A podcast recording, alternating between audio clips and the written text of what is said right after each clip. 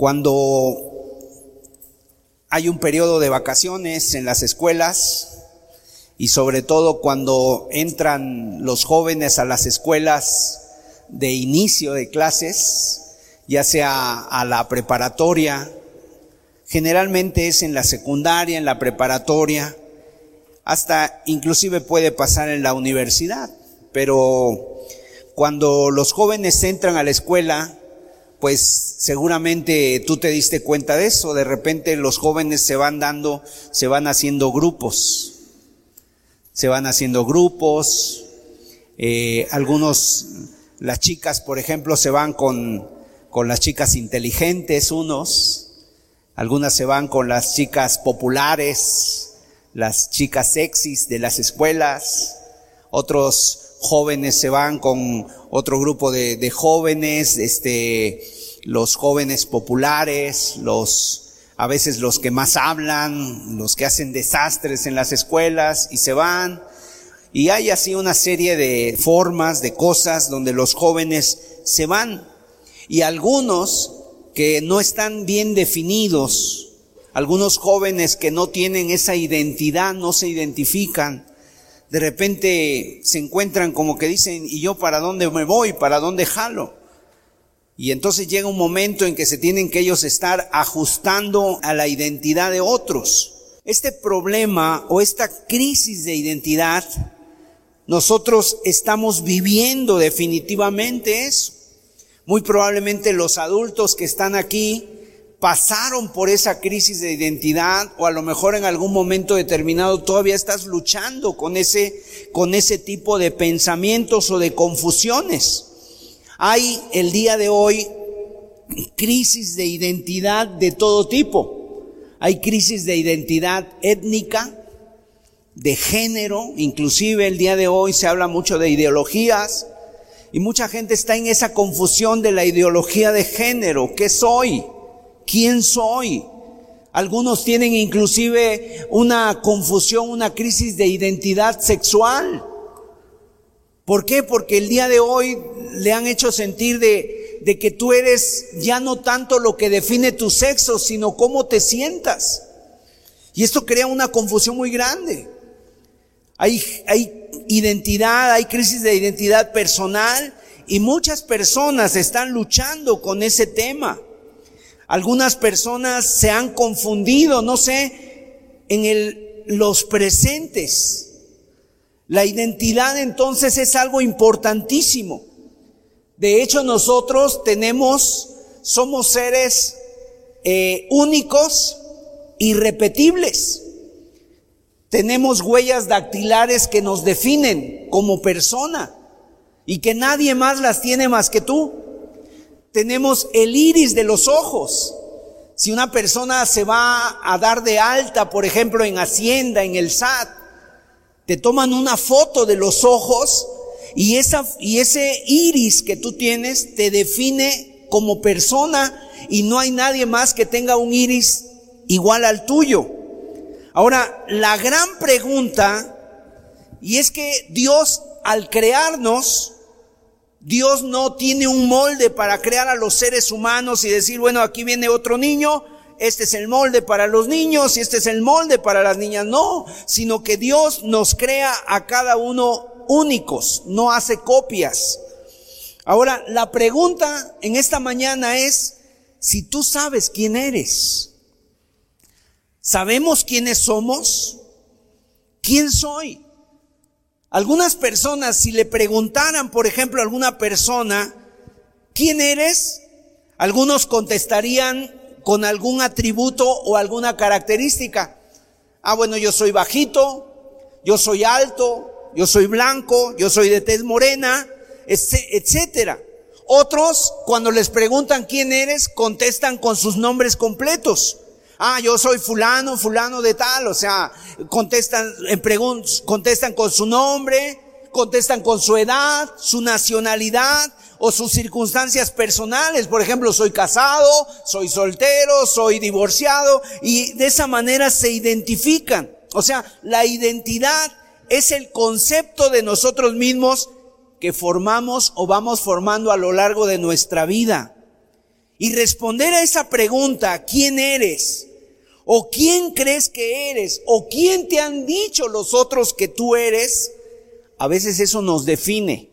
Hay gente que se define por lo que les han dicho otros. Hay gente que se define por lo que ellos creen que son. Y a veces eso les lleva a tener un alto concepto de sí mismos o un bajo concepto de sí mismos. El día de hoy yo creo que todos los que estamos aquí tenemos problemas. Pero es diferente tener un problema económico, tener un problema de salud, a tener un problema existencial.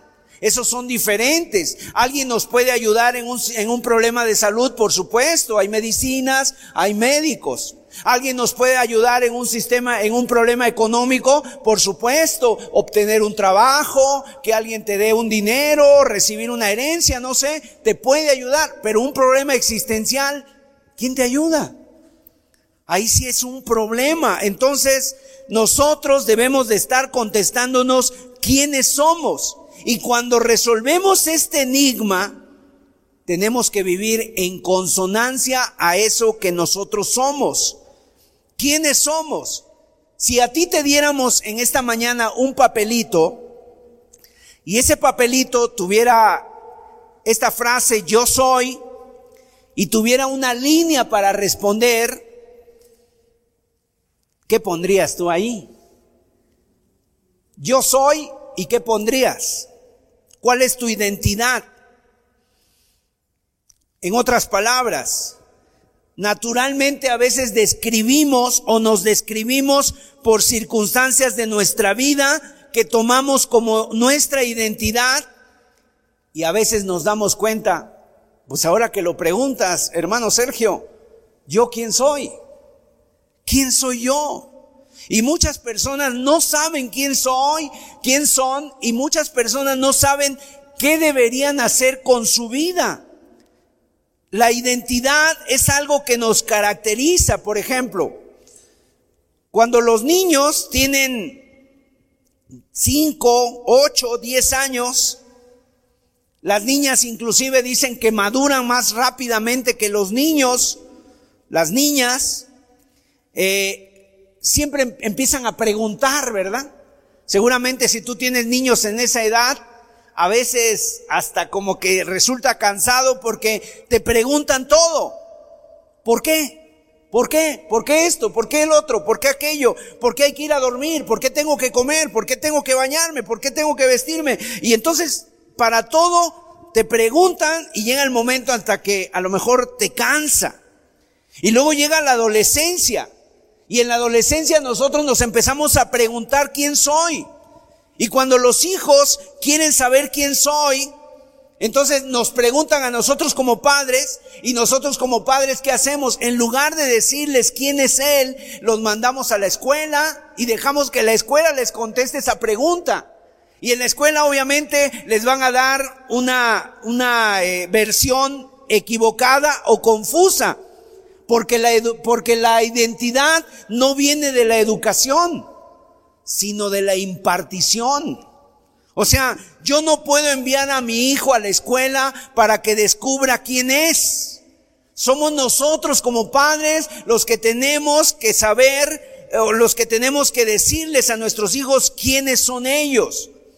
Hay madres que, por ejemplo, a veces su identidad de esas madres solamente ha sido criar y educar a sus hijos, darles de comer, atenderlos, bañarlos, instruirlos, y está batallando toda su vida con eso. Y entonces a la persona le preguntan, ¿y usted quién es? Ah, pues yo soy mamá, soy mamá de tres, soy mamá de dos, soy mamá de cuatro, soy madre. Y de pronto los hijos se casan y se van de casa los hijos y entonces dice la madre, bueno, ahora ya no soy madre, ahora ¿qué soy?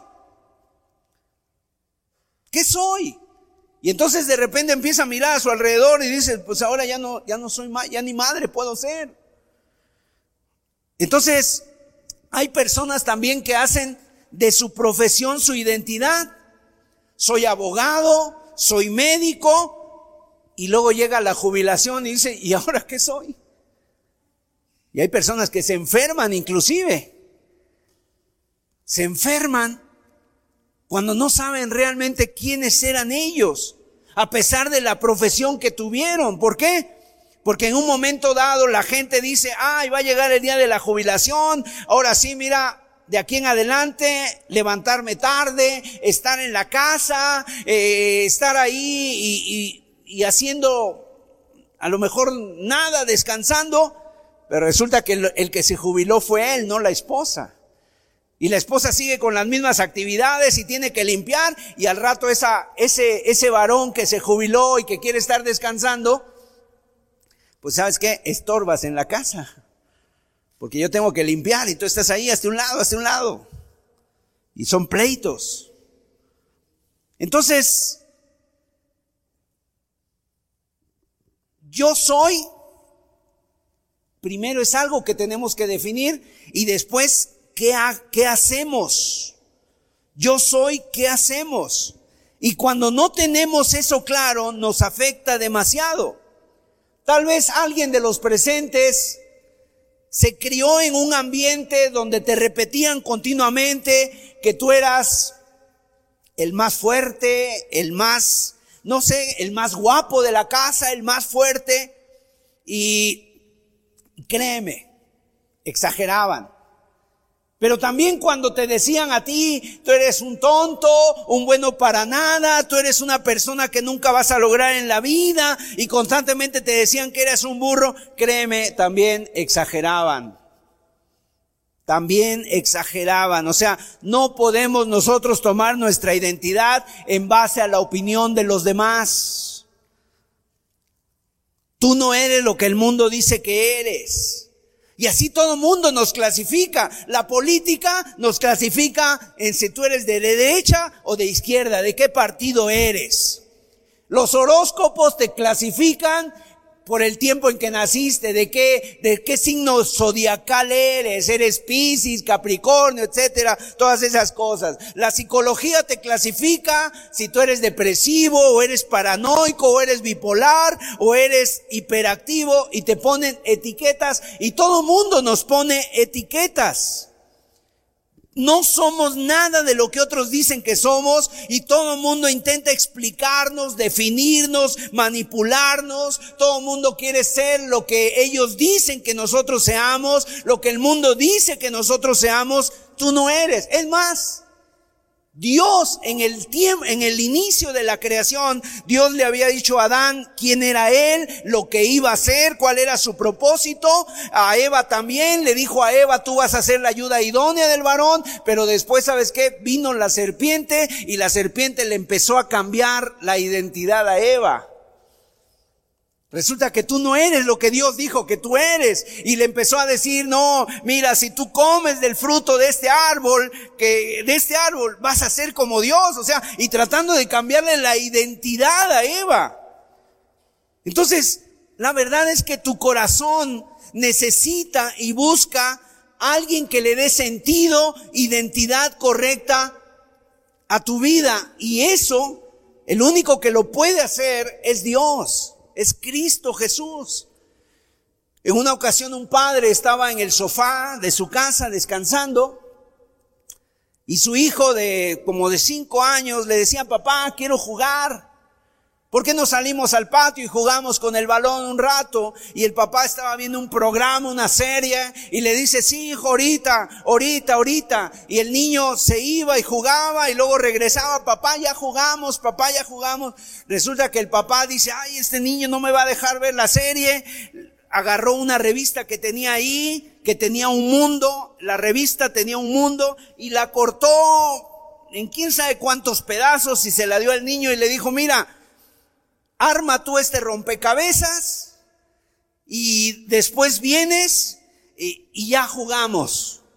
Y el niño rápidamente se fue, empezó, empezó ahí a trabajar, el padre metido en su programa, y en un momento el niño viene y le dice, papá, ya lo hice, ¿lo quieres venir a ver? Y rápidamente el papá se levanta y le dice, ¿cómo le hiciste? Fue tan rápido lo que hiciste, ¿cómo le hiciste?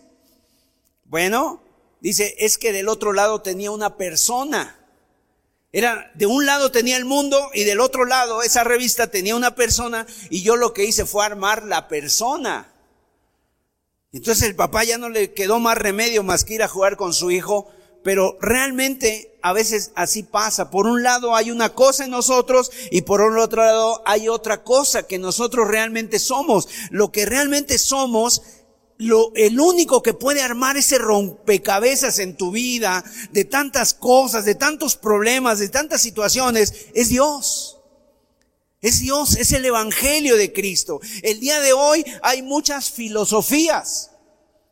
Muchas filosofías, muchas religiones, muchas ideologías, muchas formas de pensar que te están tratando de decir quién eres, tu propósito, para qué estás aquí. Y la verdad, hay algo que se llama la cosmovisión. La cosmovisión es muy importante porque es todo, eso está determinando y va a determinar lo que tú eres, dependiendo de la cosmovisión que tú tengas. Mire, ¿qué es la cosmovisión? Es la manera de ver e interpretar el mundo que nos rodea. La cosmovisión es la percepción, orientación y convicción de tu alma que expresa el relato de cómo tú crees y aceptas. ¿Cuál es tu origen? ¿De dónde vienes? Tu identidad, quién eres, tu propósito, para qué estás aquí y tu destino, qué va a pasar después de que mueras. Y las respuestas a este gran relato dirigen, afectan el curso presente de nuestra vida y más aún definen el futuro y el destino de nuestra alma. Por eso tenemos que hablar de identidad. Hoy, precisamente este es el tema. Hoy yo quiero hablar acerca de identidad y de propósito. Muchas veces no sabemos de dónde venimos, no sabemos quiénes somos, no sabemos por qué estamos aquí y no sabemos a dónde vamos. Y entonces hay una confusión en nuestra vida porque si alguien no sabe a dónde va, pues nunca va a llegar a ningún lado. Nunca va a tener una meta definida en su vida. Y el día de hoy estamos viviendo en un mundo muy relativista. Estamos viviendo en un mundo muy de mucha confusión. La Biblia dice en Romanos capítulo 1 que el hombre se envaneció en sus razonamientos, dejaron de darle culto a Dios y le empezaron a dar culto a las criaturas. Y entonces eso hizo que el hombre perdiera su identidad, su propósito, hizo que el hombre perdiera y que el hombre por lo tanto estuviera en su corazón vacío, con vergüenza, con insatisfacción, con depresión, inclusive con suicidio y pecado. Por lo menos quiero dar una, un panorama de cuáles son las filosofías que el día de hoy están en boga en nuestros días. Por ejemplo, está la filosofía del deísmo. A lo mejor usted nunca ha oído hablar del deísmo, no se preocupe, pero es una manera de pensar donde dicen que sí es cierto, el deísmo no niega la existencia de Dios, pero lo que dice el deísmo es que Dios tomó el mundo como si fuera un reloj y le dio cuerdas a ese reloj y lo dejó ahí funcionando y dice, todo funciona así, funciona bien, sí, de maravilla, entonces ahí lo dejo, Dios se fue lejos y dejó al hombre por, para que funcionara por sí solo apartándose totalmente del escenario y de los asuntos del hombre. Eso es el deísmo. Posteriormente, el hombre del deísmo descendió en su inseguridad hacia lo que se conoce como el naturalismo. ¿Qué es el naturalismo? El naturalismo considera a Dios como irrelevante, inexistente, o sea, ya para el naturalismo Dios no existe, el hombre es su propio juez y su propio salvador y que la ciencia natural, el hombre encuentra todo el conocimiento, la libertad, la moral que le garantiza el progreso y todo el potencial del ser humano. Ese es el naturalismo. El naturalismo. Posteriormente el hombre descendió en su inseguridad hasta lo que conocemos como el nihilismo. Es otra filosofía, el nihilismo. ¿Qué quiere decir nihilismo? Dependiendo la utilidad que tú tengas. Y entonces Dios, para el nihilismo, Dios ha muerto. Esas filosofías no son de aquí de México, vienen de otros países, de Alemania. Por ejemplo, el nihilismo se hizo muy común allá con un alemán Nietzsche y, y decía que Dios había muerto. Y entonces si Dios murió, pues dejó libre al hombre de límites, de restricciones, de responsabilidades, y el hombre es casi que su propio Dios. Del nihilismo, el hombre pasó o dio un paso hacia el existencialismo. El existencialismo es una filosofía que dice que el hombre en este vasto universo no le importa absolutamente a nadie. A nadie le importa el hombre y a pesar de que sabemos que existimos, a pesar de que sabemos que estamos aquí, Tú tienes la decisión de actuar, tú tienes la decisión de hacer algo por ti mismo, creando tu propio significado en un mundo significado, creando tus propias reglas con, tal, con la mentalidad de vivir, con la mentalidad de vivir el momento, el aquí y el ahora. Eso es lo que dice el existencialismo. Vive el aquí y el ahora. Y del existencialismo, el hombre pasó a otra filosofía que se conoce como el, el panteísmo. El panteísmo es conocido también como la nueva era. La nueva era, ¿qué dice? ¿Qué enseña? Tú eres Dios. Todo es Dios. Tú lo que creas que es Dios, es Dios. Este púlpito puede ser Dios. Ese aparato que está ahí puede ser Dios. Una persona, todos tenemos Dios dentro de nosotros. Entonces tú eres tu propio Dios. Y si tú eres tu propio Dios, Tú defines lo que es bueno y malo para ti. Tú defines lo que sí es bueno y todo lo demás, obviamente, en el panteísmo, todo tiene una chispa de divinidad y tú eres Dios y por lo tanto lo que tienes que descubrir es tu propia divinidad. Tu propia divinidad. ¿Y sabes qué promueve el panteísmo? Promueve nacimientos, muerte y reencarnaciones, que el hombre no muere, que el hombre reencarna y que vas a reencarnar dependiendo de cómo te hayas portado en esta vida. Y si, si alguna persona se portó mal, pues puede reencarnar en un chivo, en una cabra o en un mosquito. Qué tremendo, ¿no? Y por eso allá en la India, que es donde viene esta filosofía, en la India no, no se comen a las vacas y los chimpancés se pueden meter a las casas y las vacas también y se hace del baño en la y si una vaca se hace del baño en tu casa, pues qué privilegio porque no sabes quién se está haciendo del baño ahí en tu casa, por favor. Entonces, es una serie de cosas que la verdad te llevan hasta decir hasta el absurdo. Y posteriormente pasamos del panteísmo al posmodernismo, que es lo que estamos viviendo ahora. ¿Qué es el posmodernismo? Es una teoría, es una filosofía que se eliminan los absolutos. Ya no hay verdades absolutas, nada es verdad, todo el mundo tiene su verdad. Si tú crees algo, esa es tu verdad. Si yo creo algo, esa es mi verdad. Y tú no tienes por qué eh, juzgar mi verdad, ni yo tampoco tengo por qué juzgar tu verdad. Lo que tú piensas que es verdad, eso es verdad.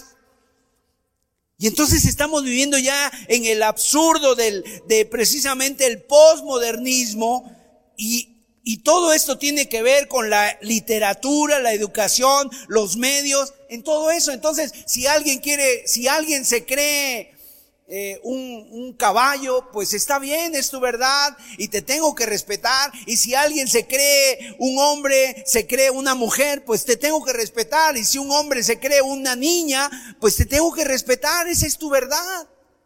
Y eso es lo que ha dado a luz todas estas ideologías de género, mis amados.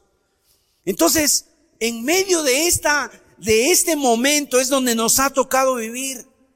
Y nosotros como cristianos, Usted debe de saber cuál es, cuál es precisamente tu identidad. ¿Por qué? Porque si no andamos divagando, andamos confundidos y no sabemos por dónde vamos. Anteriormente, en las culturas antiguas, la identidad y el propósito estaban basados en el sacrificio de uno mismo. En que una persona se sacrificaba por el bien de los demás. Eso lo hacían los padres, eso lo hacían las, las personas y en eso basaban su identidad. El día de hoy ya no. El día de hoy es la cultura la que te define. Las series de televisión, ¿has visto, por ejemplo, las series de televisión? Una, cre una creciente ola con esa mentalidad. Por ejemplo, hay una, una película que sacó Disney que se llama Frozen. Muy probablemente la han visto la mayoría.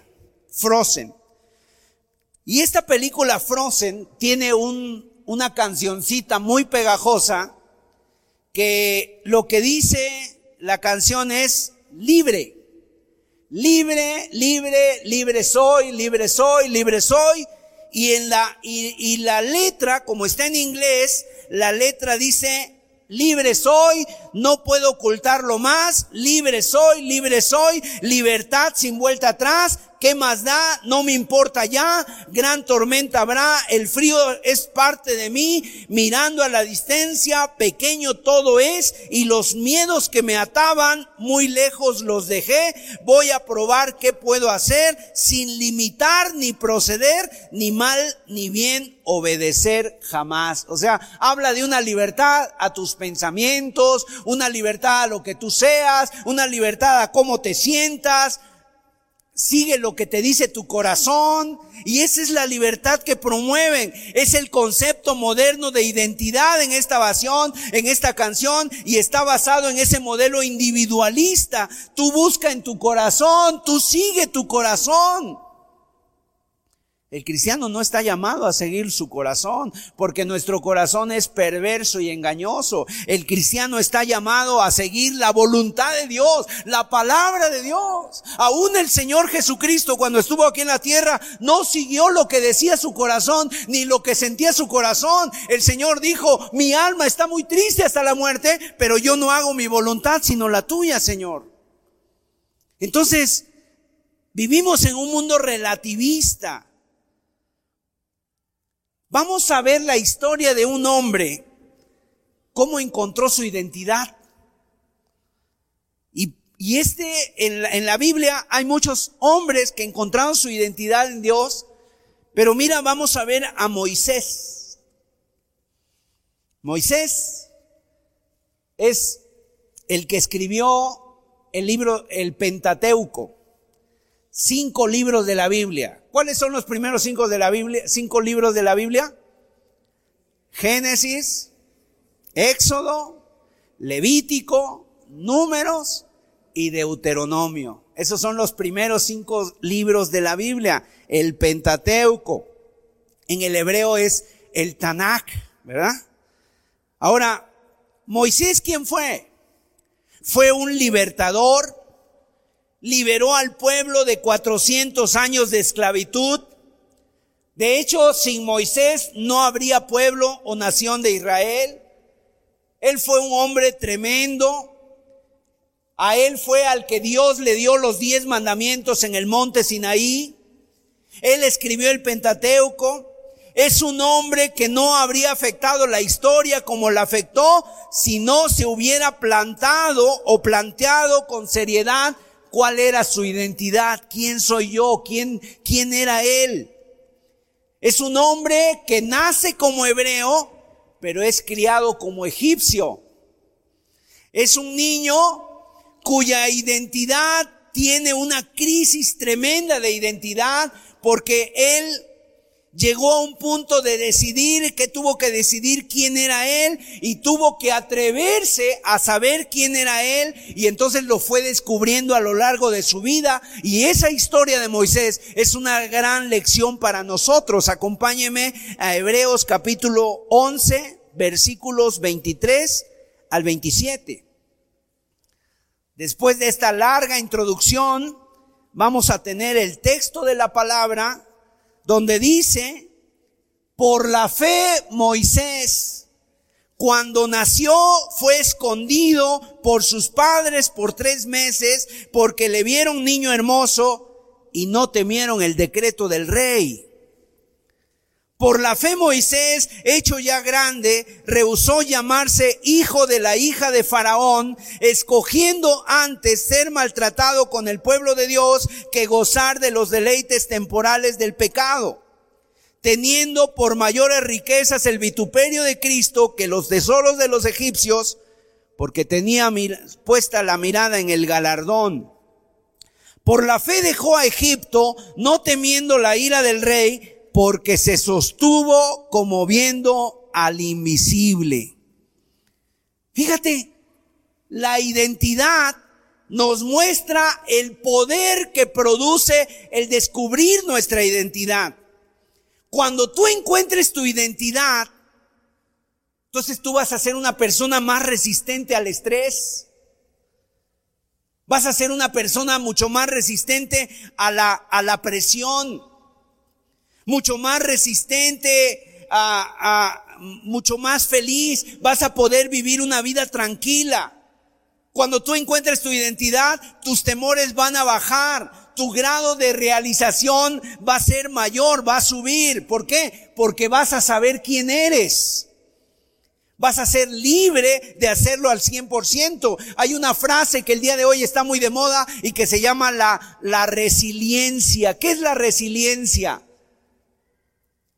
El poder que una persona tiene a pasar por situaciones difíciles y levantarse de esas situaciones. O sea, cuando alguien dice, oye, perdió un familiar, pero yo lo veo como si nada, como que sigue él, sigue él trabajando, sigue él con el mismo ímpetu, ánimo, se sobrepuso a eso. Entonces tú dices, esa es una persona resiliente.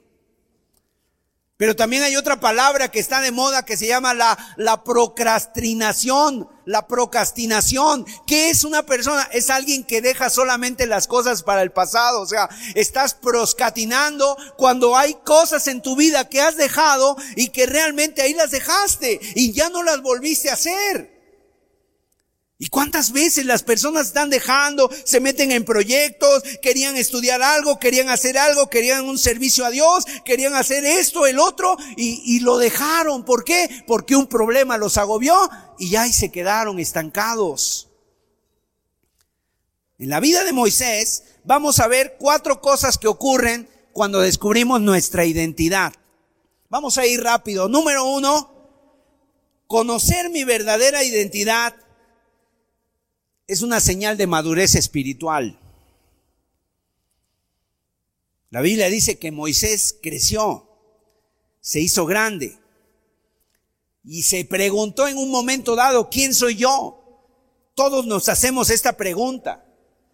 ¿Por qué estoy donde estoy con esta vida que tengo? ¿A dónde voy? ¿Y tiene algo que ver con Dios todo esto? ¿A dónde apunta mi vida? Claro que sí. Llega un momento en que hay que darle respuesta a esta pregunta y dice la Biblia que Moisés cuando se hizo grande, cuando maduró, cuando se planteó, entonces se tuvo que hacer esta pregunta y él mismo tuvo que encontrar una respuesta. Ahí hay una palabra clave, dice Moisés hecho ya grande. Cuando le llegó la madurez. Ahora, la madurez no es cuestión de edad. Hay personas que pueden ser muy maduras y pueden ser adolescentes muy maduros. No tiene que ver con la edad, pero Moisés, hecho ya grande, rehusó seguir viviendo en mentira. Entonces el camino a la madurez es el camino a la identidad. Y cuando más te acercas a Dios, más descubres tu identidad. Cuando más entiendes a Dios, cuando más entiendes a Dios, más te entiendes a ti mismo, más sabes quién eres, más te encuentras a ti mismo y entonces vas a tener respuesta a tus preguntas. Moisés creció y rehusó seguir siendo llamado hijo de la hija del faraón y dijo un día, ¿sabes qué? Se acabó no soy más el hijo de la hija del faraón, no soy más el nieto del faraón. O sea, Moisés se contestó esa pregunta, ¿quién soy? Es un ejemplo. Y este hombre había nacido como niño judío, pero fue criado como egipcio. Los judíos estaban en Egipto siendo esclavizados. Pero Moisés creció en el palacio. O sea, fue llevado de lo más bajo a lo más alto. Él era un esclavo, nació como esclavo, pero fue adoptado por la hija de Faraón que lo llevó a la realeza egipcia. Sin embargo, en un momento determinado empezó a pasar por una crisis, por una crisis, y entonces él empezó a preguntarse, bueno, ¿voy a vivir así por el resto de mi vida o voy a aceptar lo que realmente soy? Imagínate, él pudo haberse quedado así. Puedo seguir siendo el nieto del faraón y tenía todo. Tenía lujos, tenía placeres, tenía carrera, tenía poder, vestido, influencia, dinero, seguramente una sexualidad, tenía todo. Y simple y sencillamente él pudo haberse quedado con la boca cerrada y decir, no pasa nada, hago, he hecho un lado esta pregunta que me está incomodando y yo sigo viviendo mi vida como realmente. O la otra, admitir quién era realmente. Y en ese caso tenía que tomar una decisión porque su vida iba a dar un vuelco totalmente de 180 grados. Él iba a ser pobre, iba a ser esclavo, iba a ser echado como el resto de los esclavos. La pregunta, ¿cuál escogerías tú? Si tú tuvieras que tomar esa decisión, bueno, estoy aquí en esta situación, pero realmente quién soy, aquí vivo bien, vivo en lujos, vivo en comodidades, y si me voy allá va a cambiar mi vida, ¿qué debo hacer? Cada uno de nosotros, ¿qué escogería? Muy probablemente la gente escogería la mentira lo más rápido. Aquello que realmente eran todas sus, aquello que realmente seguía viviendo así o no aceptar un cambio y aceptar las consecuencias. ¿Sabes qué hizo Moisés? Decidió cambiar su vida. Decidió cambiar su vida. Decidió darle un vuelco a su vida. Y obviamente a veces el estrés viene de esa crisis de identidad que tenemos. ¿Cuántas personas están ansiosos? ¿Cuántos jóvenes se meten en drogas, en el alcohol, en el sexo ilícito? Andan buscando, andan buscando que les digan, tratando de, de, de, quedar bien con todos los demás y la gente los define y entonces la gente te lleva como un pez muerto en el mar, en el río y entonces el pez va a donde lo lleve la corriente. Y lamentablemente así hay muchas personas, pero cuando tú sabes quién eres, tú vas a vivir y vas a hacer no lo que otros digan que tú hagas, sino vas a hacer lo que tú quieres hacer y obviamente si el que te da tu identidad es Dios, entonces tú vas a vivir de acuerdo a ese modelo, de acuerdo a esas palabras de Dios. Y vas a hacer lo que Dios espera de ti y vas a, de alguna manera, no hacer lo que otros esperan de ti, sino lo que Dios espera de ti. Pero si tú no tienes identidad, te vas a seguir convirtiendo en un esclavo de lo que otros quieren que tú seas. Moisés cuando creció, cuando maduró, escogió, dice la Biblia, no ser más el hijo de la hija del faraón. En segundo lugar, Moisés conoció su identidad y, definió claramente sus responsabilidades. Cuando tú descubres tu identidad, defines cuáles son tus responsabilidades. ¿Qué es lo que Dios espera de mí? ¿Qué es lo que Dios quiere que yo haga? Cuando yo tengo clara mi identidad, entonces eso define mis responsabilidades. Y un día todos vamos a estar delante de la presencia de Dios. Él nos va a pedir cuentas y nos va a pedir cuentas de lo que nos dio. Nos va a pedir cuentas de lo que no, de lo que no nos va a pedir cuentas de lo que no nos dio, pero nos va a pedir cuentas de los dones, del dinero, de las capacidades, de la carrera, de todo lo que te dio, de por qué te las dio. Y entonces cuando yo reconozco mi identidad, mis responsabilidades están definidas. Sabes cuál es tu responsabilidad y sabes cuál no es tu responsabilidad. Y eso es muy importante porque lo tienes definido. Queridos hermanos y amigos, Dios te creó para que tú hagas cosas concretas en tu vida, pero no te ha creado para hacerlo todo. Es más, tú no puedes hacer todas las cosas no nos ha creado para estar en todo, nos ha creado y nos ha dado responsabilidades, pero cuando tú piensas o quieres hacer cosas que no te corresponden, entonces te metes en un estrés.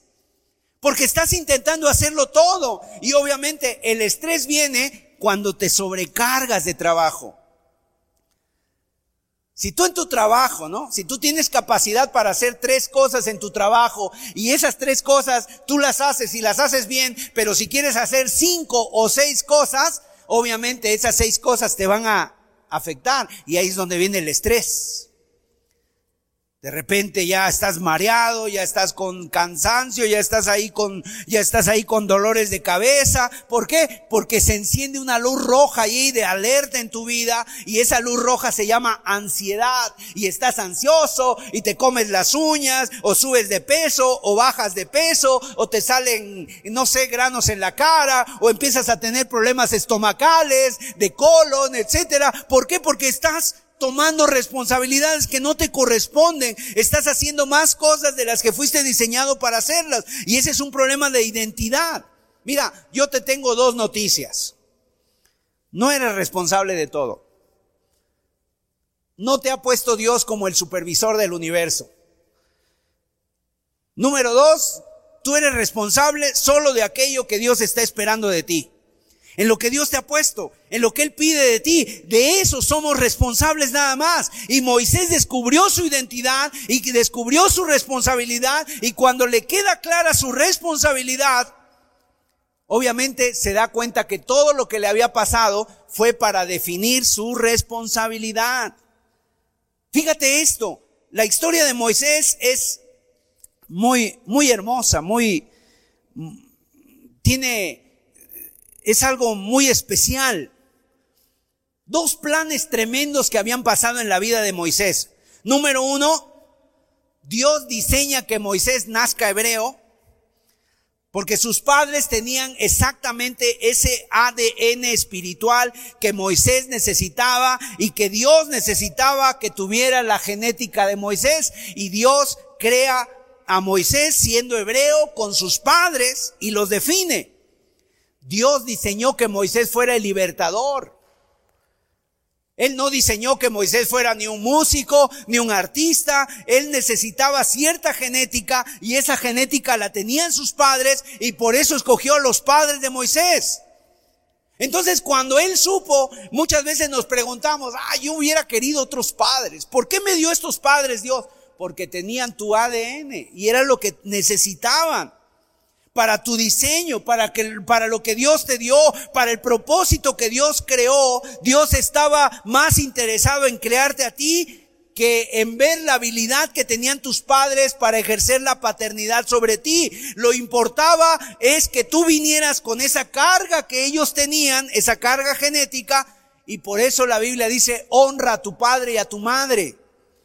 O sea, Dios no diseñó a tus padres para que fueran los padres más perfectos del mundo, sino que Dios tomó a tus padres porque ellos tenían el ADN que tú necesitabas y sin ellos tú nunca hubieras existido. Por eso Dios te dice, honralos. Es parte del plan. Dios diseñó que los padres de Moisés fueran hebreos. En segundo lugar, Dios diseñó que sus padres no lo iban a criar a Moisés sino que lo iban a criar los egipcios. Lo iba a criar la hija del faraón. Y eso fue también parte del plan de Dios. Nacido hebreo, criado egipcio, y era la combinación perfecta para liderar la nación. Era lo que Dios quería. Dos cosas que Dios había orquestado en la vida de Moisés. Padres hebreos, pero que sus padres no lo iban a criar. Y a lo mejor ese ha sido tal vez la historia de algunos de los presentes. A mí me, alguien puede decir aquí, pues a mí me crearon, a mí me engendraron mis padres, pero yo nunca conocí a mis padres. Mi padre se fue. Se fue mi padre cuando yo era niño. Se divorció, dejó a mi mamá y se fue. Y eso puede traer una crisis de identidad cuando te criaron otros. A lo mejor porque no los conociste o porque tuvieron un accidente o por lo que sea. Escúchame que eso fue más que un accidente, eso no fue un error, no fue un error, es parte del diseño que Dios tenía para ti. Él ha estado forjando tu identidad para aquello que Dios tiene para ti, sea cual sea. No te criaron tus padres, mira, a Moisés tampoco. Tampoco lo criaron sus padres. Si a Moisés lo hubieran criado sus padres, jamás hubiera podido llegar a ser el libertador de Egipto. ¿Sabías eso? Jamás. Toda su vida contribuyó en su identidad y al diseño que Dios tenía para él. Por lo tanto, cuando Moisés madura y decide entender cuál es su identidad, inmediatamente tiene clara su responsabilidad, sabe lo que tiene que hacer porque sabe quién es él. Y es necesario que aceptemos eso.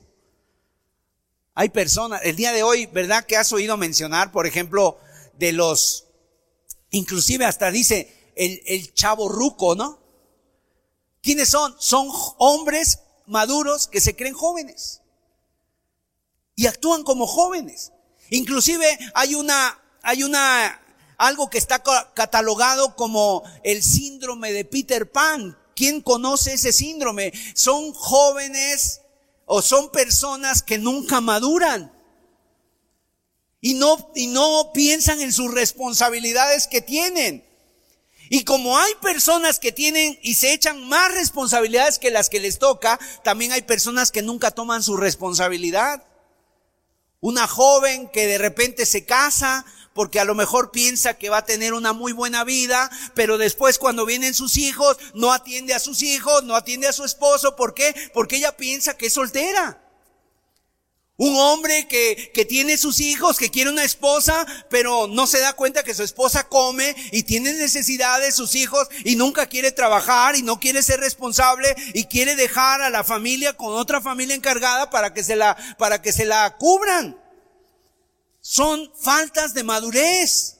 Son faltas de identidad. O sea, tienes que definirte. ¿Y sabes qué hace la gente cuando no madura? Le echa la culpa a los demás. No es que todos los demás son culpables, el mundo es culpable, el gobierno es culpable, la gente es culpable, la iglesia es culpable, Dios es culpable y a todos le echan la culpa. Mira, lo que pasa es que estás queriendo vivir la vida de otros. Deja de vivir la vida de otros, crece, madura.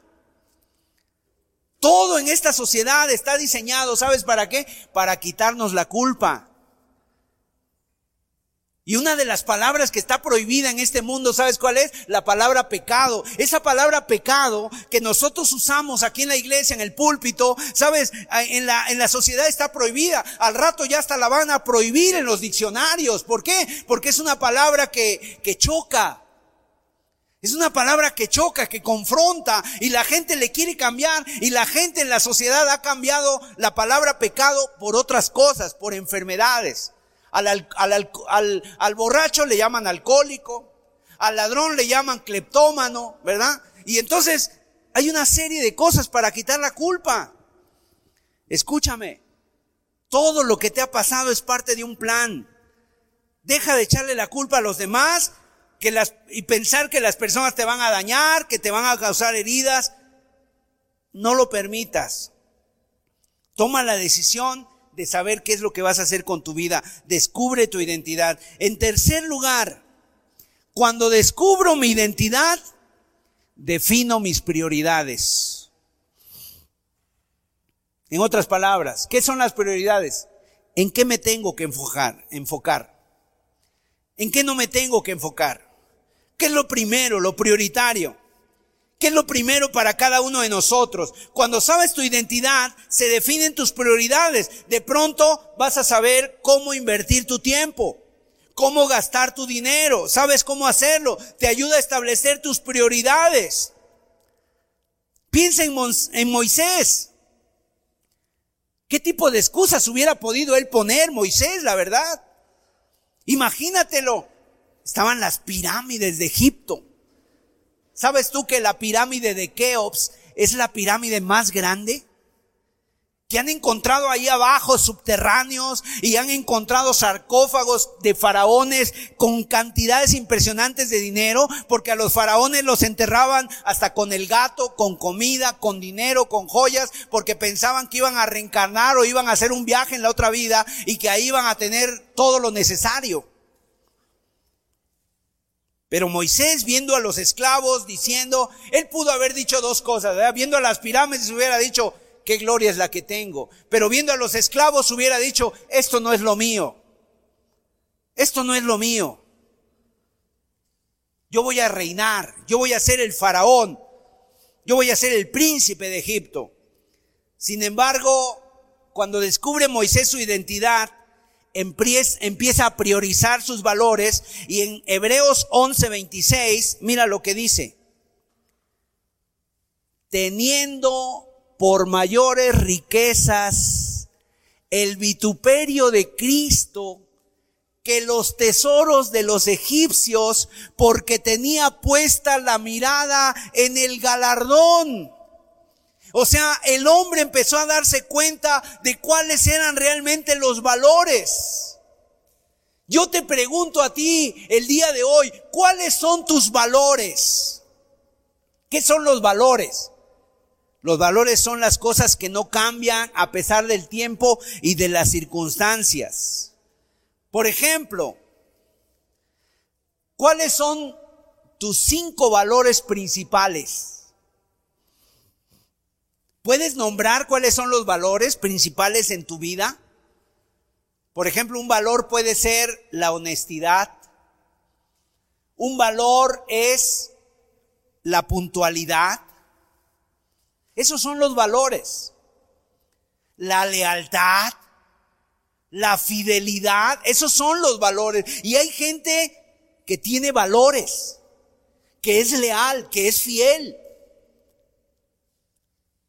¿Tú los tienes? ¿Cuáles son tus principales valores? ¿Puedes mencionar por lo menos cinco? Porque si no tienes valores, vas a vivir a expensas de los demás te vas, vas a moverte. O sea, un día vas a llegar y otro te va a decir, oye, ¿y si hacemos esa tranza? ¿Y si robamos esto y tú vas a decir, va, le entro? Y vas a terminar en la cárcel. Si no tienes, si no eres leal, si no tienes lealtad a Dios, a tu esposo, a tu esposa, vas a terminar en el adulterio. Vas a terminar en el adulterio, o sea, vas a terminar siendo infiel. Mira, mis amados, además cuando tengas los valores, tú tienes que vivir conforme a ellos. Y Moisés cuando descubrió su identidad, él tomó sus valores y priorizó sus valores, tuvo claro sus prioridades y supo cuáles eran sus valores. Mira, por ejemplo, ¿cuáles eran las tres prioridades del mundo? En Egipto, las tres prioridades del mundo son los mismos que el día de hoy están. Número uno, la popularidad. Número dos, el placer. Y número tres, las riquezas. Eso eran los valores en Egipto.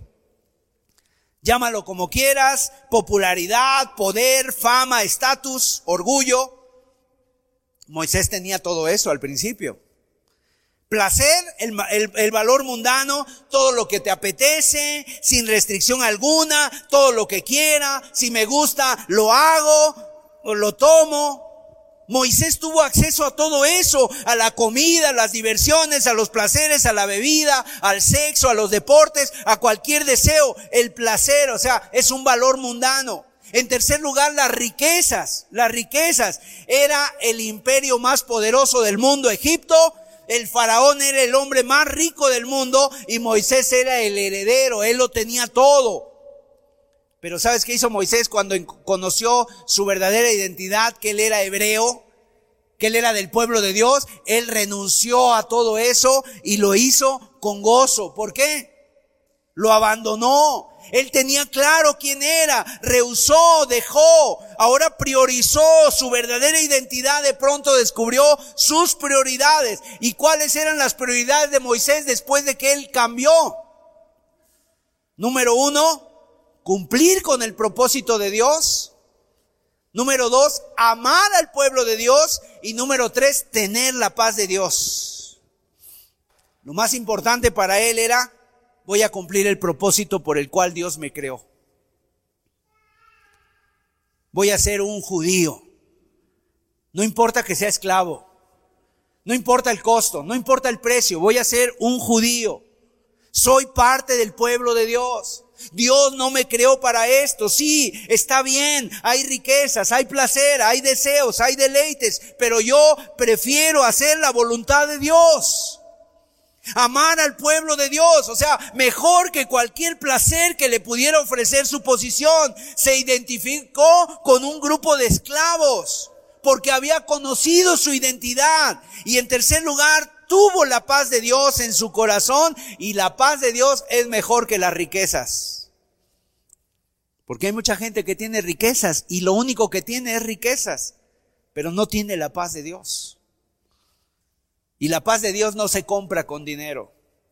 La paz de Dios solamente nos puede venir a través de Jesucristo cuando nosotros venimos con nuestros pecados y los traemos a la cruz de Cristo y caímos rendidos a Él para rendirnos a su presencia. ¿Cómo es que pudo hacer esto Moisés? Cuando era ya grande, maduró, buscó su identidad.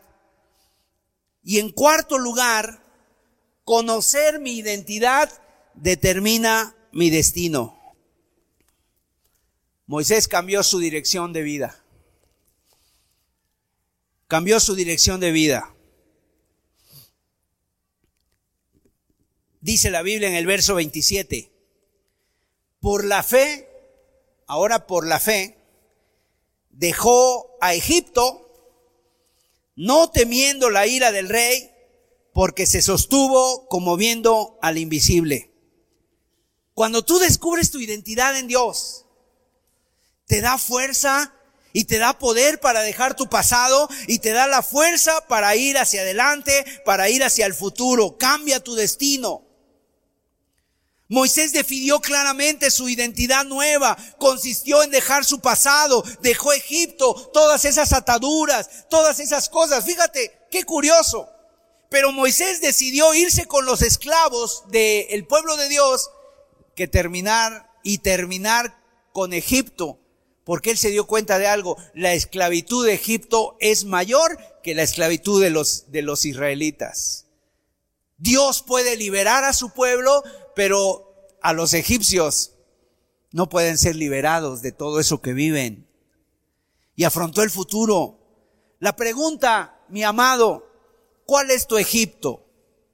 Todos tenemos un Egipto que nos que nos presiona, que nos esclaviza, que, que te hace determinar, determinar quién eres.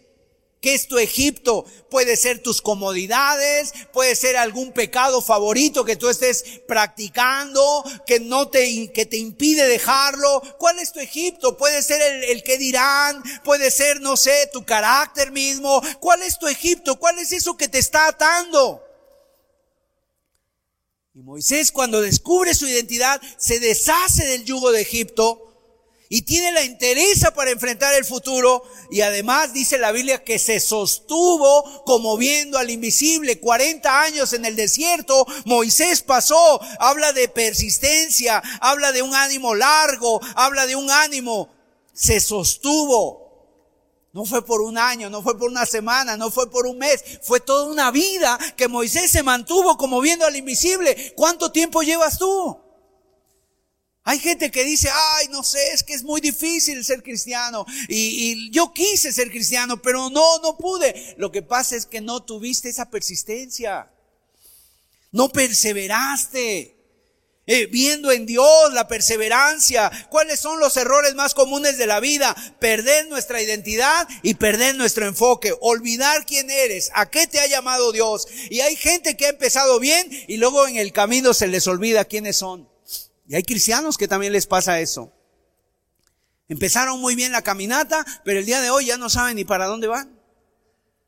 Ya se amoldaron otra vez al mundo, otra vez a las cosas del mundo. Ahora lo único diferente entre una familia no cristiana y ellos es que ellos vienen a la iglesia y los otros no. Pero hablan igual, escuchan la misma música, se pelean igual, dicen las mismas palabras, se comportan de la misma manera. Perdieron su identidad en Dios.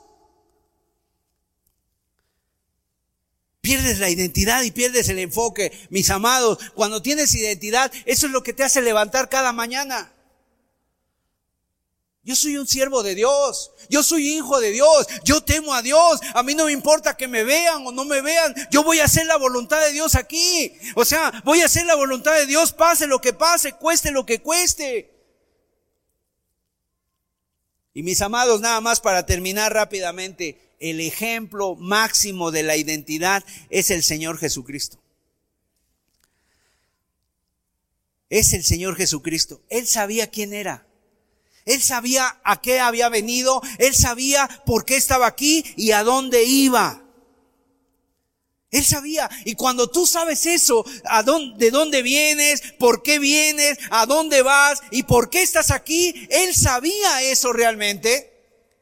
Y en Juan capítulo 13, los versículos del 1 al 4, nos hablan de una, una historia del Señor Jesús cuando lavó los pies de sus discípulos. Y dice la Biblia, Juan capítulo 13, antes de la fiesta de la Pascua, sabiendo Jesús que su hora había llegado para que pasase de este mundo al Padre, como había amado a los suyos que estaban en el mundo, los amó hasta el fin.